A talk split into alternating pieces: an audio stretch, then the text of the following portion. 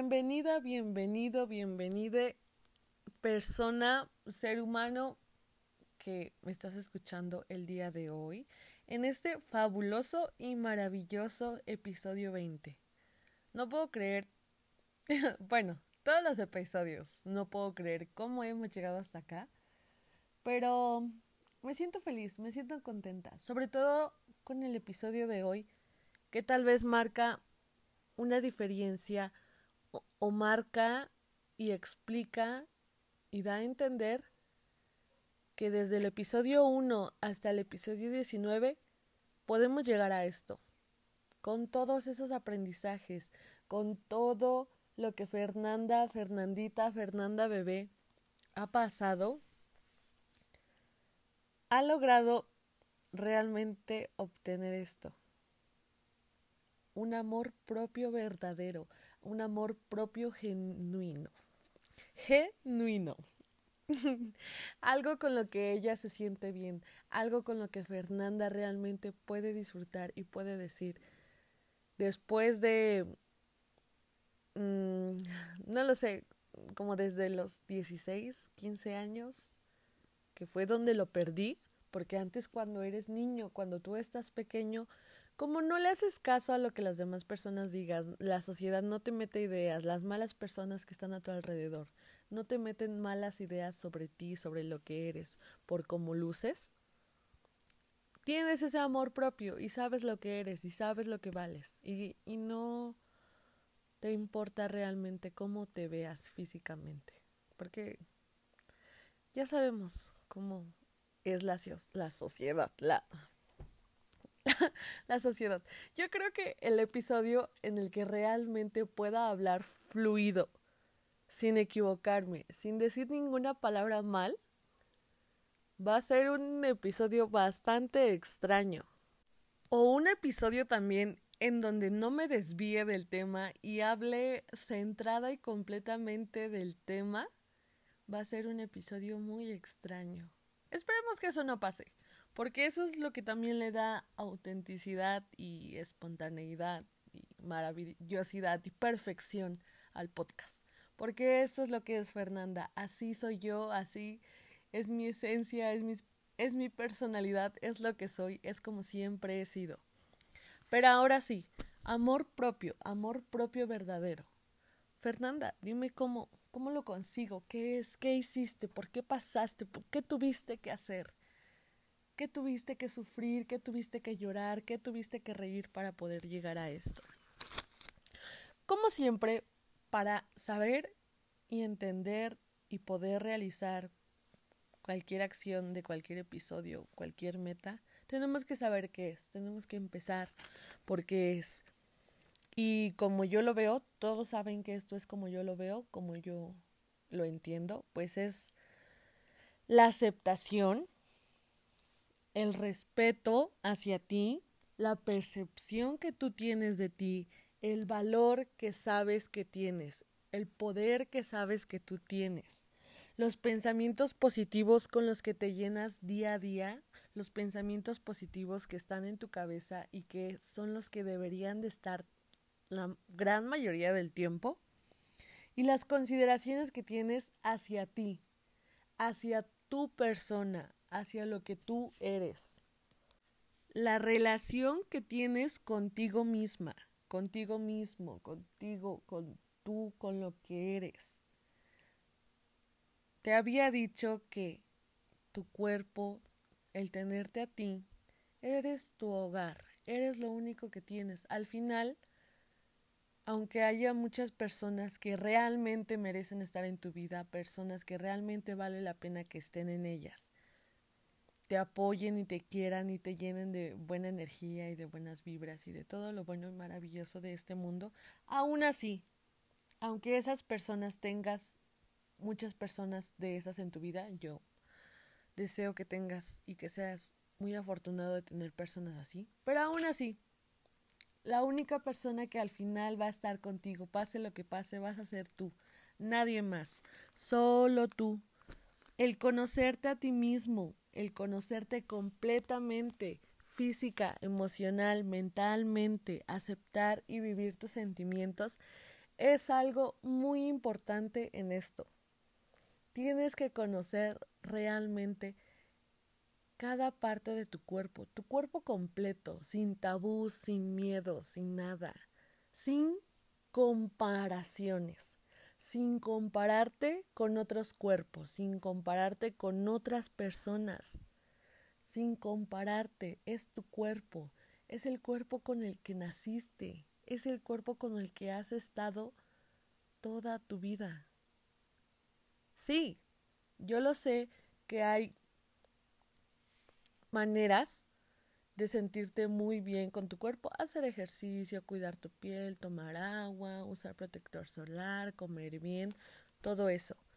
Pero déjame decirte que si tú buscas una piel perfecta, una cintura pequeña, cabello perfecto, largo, corto, chino, lacio, ondulado, lo que sea, si te obsesionas con esa idea de cuerpos perfectos, no vas a poder encontrar ese amor propio verdadero.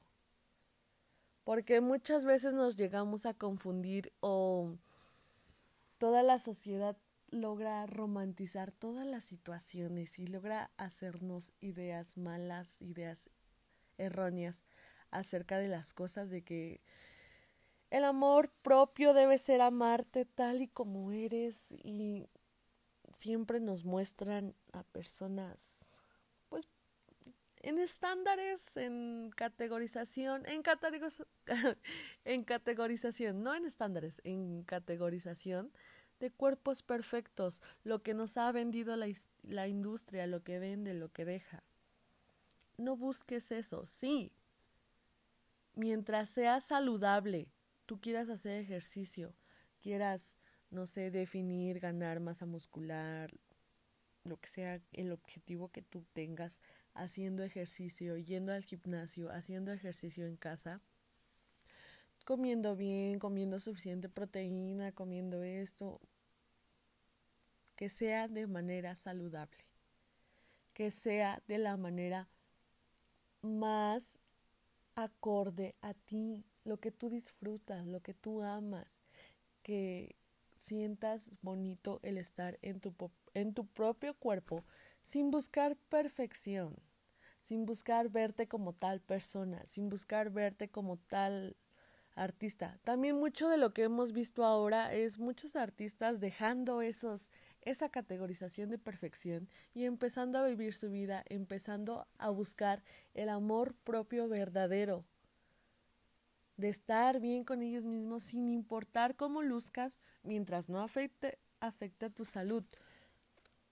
Porque si quieres que tu felicidad dependa de cómo te ves físicamente, cintura pequeña, busto grande, piernas enormes o piernas delgadas, muslos delgados, lo que sea que tú tengas esa idea de que es un cuerpo perfecto, no vas a ser feliz, porque es realmente lo que vales del cómo te sientes contigo y no de cómo te ves.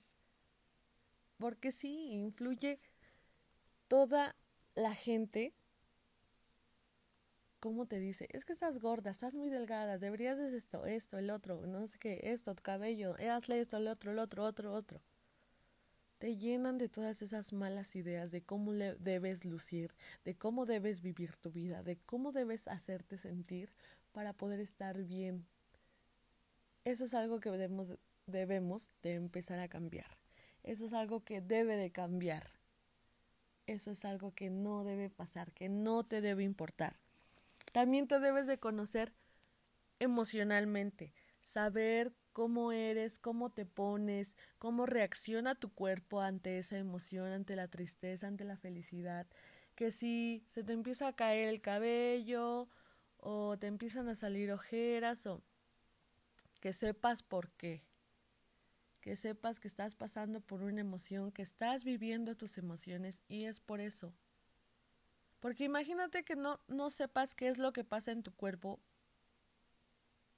porque estás sintiendo algo pero no sabes reconocerlo, o porque estás demasiado feliz y todo se refleja, todo, absolutamente todo se refleja en cómo eres, en cómo hablas, incluso si en el día estás muy feliz, tienes un tono de voz totalmente diferente a cuando estás triste.